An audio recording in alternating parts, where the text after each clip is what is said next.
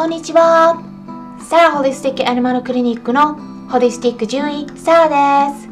本ラジオ番組ではペットの一般的な健康に関するお話だけでなくホリスティックケアや地球環境そして私が日頃感じていることや気づきなども含めて様々な内容でお届けしております。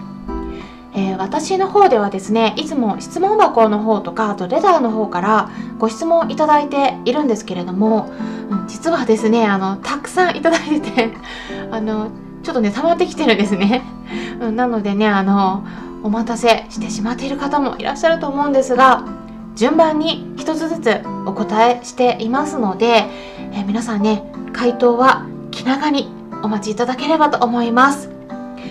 さてですね、あの今回はご質問一つ、えまずね、お答えしたいと思います。こんなご質問をいただきました。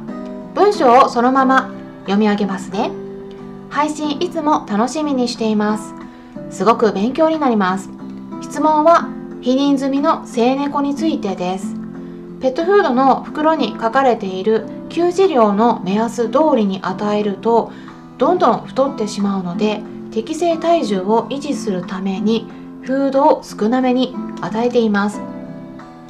過去袋記載170キロカロリー実際100キロカロリー。でもこれだとやはり摂取する栄養成分も少なくなってしまいますよね。栄養不足になってしまうのではと心配です。サプリなどで補った方がいいでしょうか。ということなんですがそうですねあの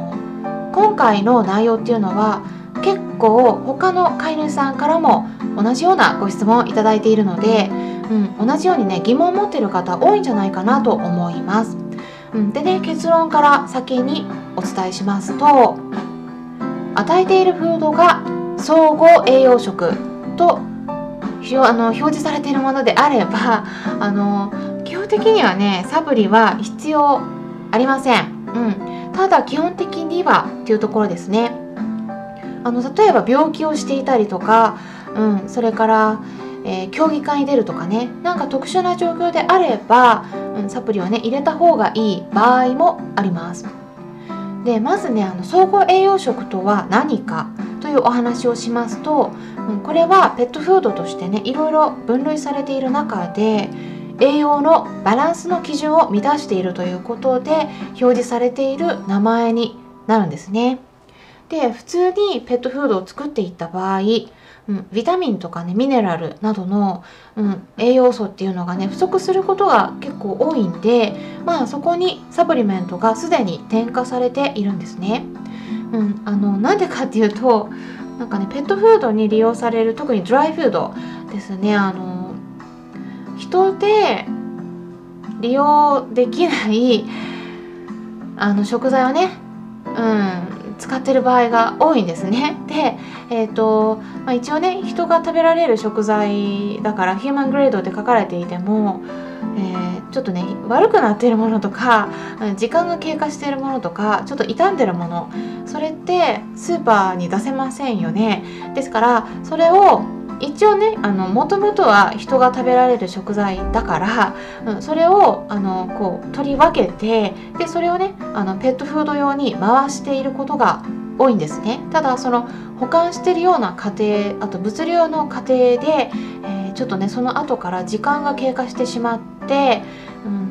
ん、ちょっとねあのそうすると、まあ、そこにね添加物を入れたりして、えー、悪くならないようにしてはいるんだけれども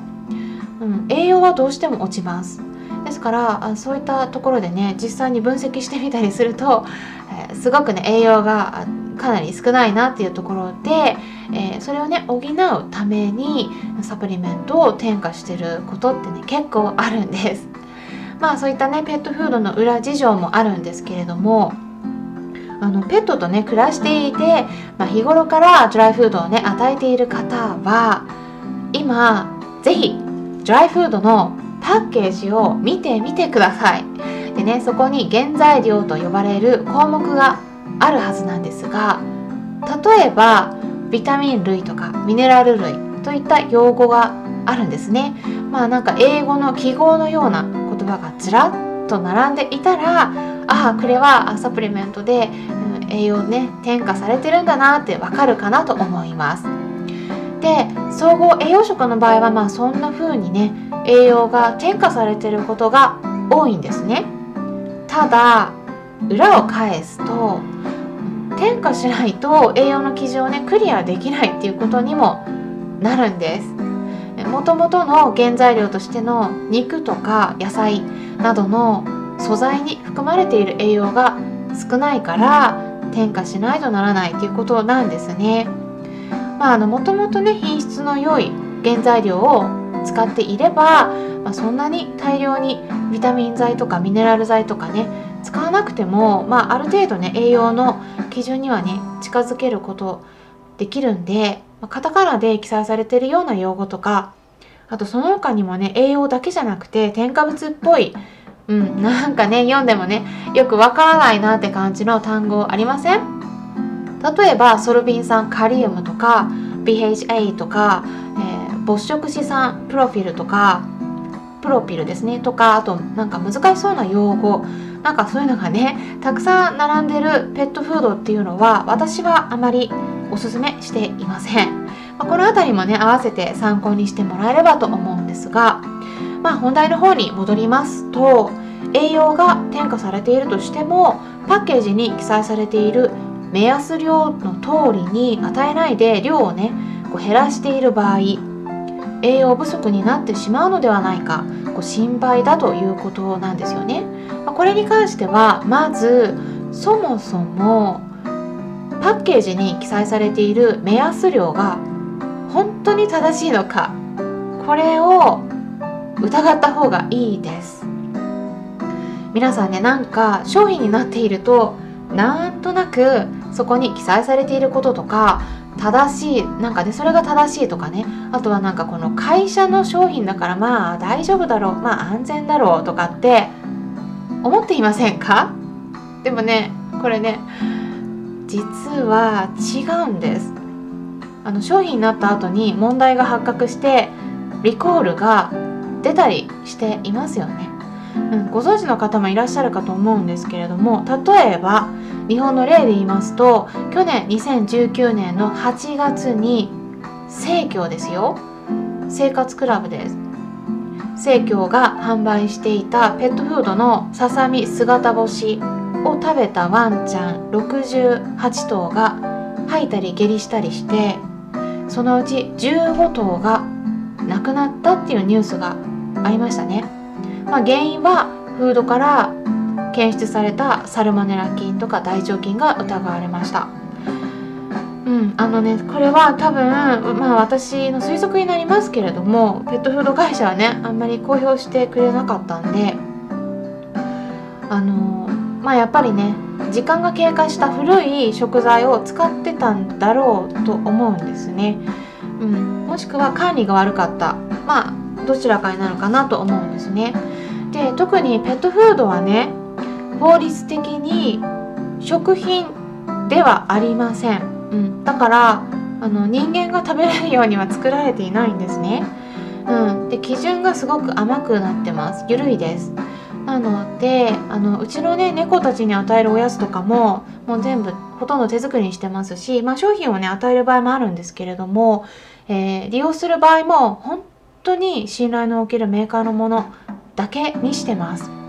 手作りジャーキーの作り方とかペットフードに関しては YouTube 動画でいろいろと、えー、説明してますので興味のある方ぜひ視聴してみてください。ジャーキーの作り方なんかはペットフード用じゃなくて人間が食べられるものなのであの人間用の食材を使って作るんですね。なのでねビールのおつまみとかにすごくおすすめです。アメリカの農務省 USDA のガイドラインに沿ったやり方で、うん、あの長期保存できる方法について解説していますので是非見てみてください。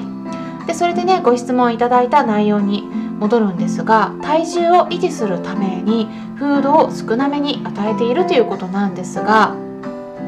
私たち人間でも同じ量を食べているのになんか太りやすい人と太りにくい人がいません？うん、なんかねあの太りにくい人見るとすごくねああ羨ましいなとか思ったりするんですけど、まあ、うちの主人がそうなんですけどね。うんあのあとはね年齢が上がってくると運動量も減ってきて、まあ、それほど多くのカロリーを必要としなくなったりもしますからこれね猫ちゃんの場合も同じで本当にねその子それぞれなんですね。であとはね欧米の獣医栄養学の方でも言われていることなんですが最近言われているのはパッケージに記載されている目安量ってちょっと多すぎなんじゃないの？っていうことなんですね。うん、これね言われてます。ですからねあの何て言うかな商品になってるからこれね全部正しいかというと実は違うんですよ。その会社が言ってるだけなんで。うん。あの実際にね同じ量毎日与えてみてまあ4日か5日ぐらいしてから体重を測ってみてください。で体重が増えてくるようであればフードの量が多すぎますよっていうサインになるし体重が減ってくるようであればフードの量が少なすぎですよっていうサインになります。実際に体重がどうなっていくかの方がその給与量の目安よりもね重要です、うん、与える量をねそうやってね調節していく方が一番いいと思います、うん、あのなのでね今回はペットフードのパッケージに記載されている与えるべき量の目安量このね見方についてお伝えしていきました、え、参考になったという方はよろしければいいねボタンのクリックとかフォローもしていただけたら嬉しいです。今回も最後まで視聴していただきありがとうございました。それではまたお会いしましょう。ホリスティック獣医サラでした。